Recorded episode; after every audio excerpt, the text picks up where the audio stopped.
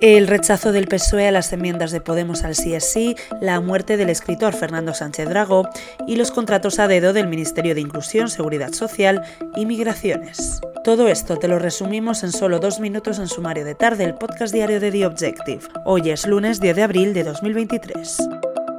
La portavoz de la Comisión Ejecutiva Federal del PSOE y ministra de Educación, Pilar Alegría, ha defendido que las enmiendas presentadas por Podemos a la propuesta socialista para reformar la ley del solo sí es sí no solucionan el problema de los efectos indeseados que provocó la norma. Este rechazo a las enmiendas de su socio de coalición ha sido explicado por la ministra Alegría, quien no ha querido aclarar si desde el PSOE se plantean algún tipo de negociación con el Partido Popular.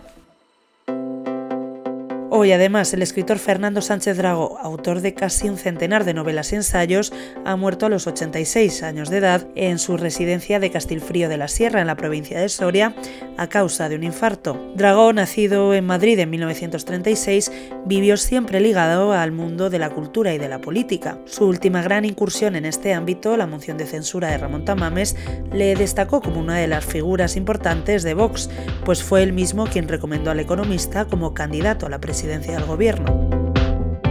Para terminar, hoy en The Objective te contamos que los contratos menores, un recurso de contratación que debería ser excepcional, protagonizan las adjudicaciones de los ministerios y su abuso queda patente en la plataforma que recoge los pliegos de los organismos públicos. En el caso del Ministerio de José Luis Escriba, el de Inclusión, Seguridad Social y Migraciones, el porcentaje de contratos menores asciende al 72% en los últimos tres años. Lo dejamos aquí por hoy. Recuerda que tienes estas y otras muchas noticias en abierto en theobjective.com. Volvemos mañana. Hasta entonces.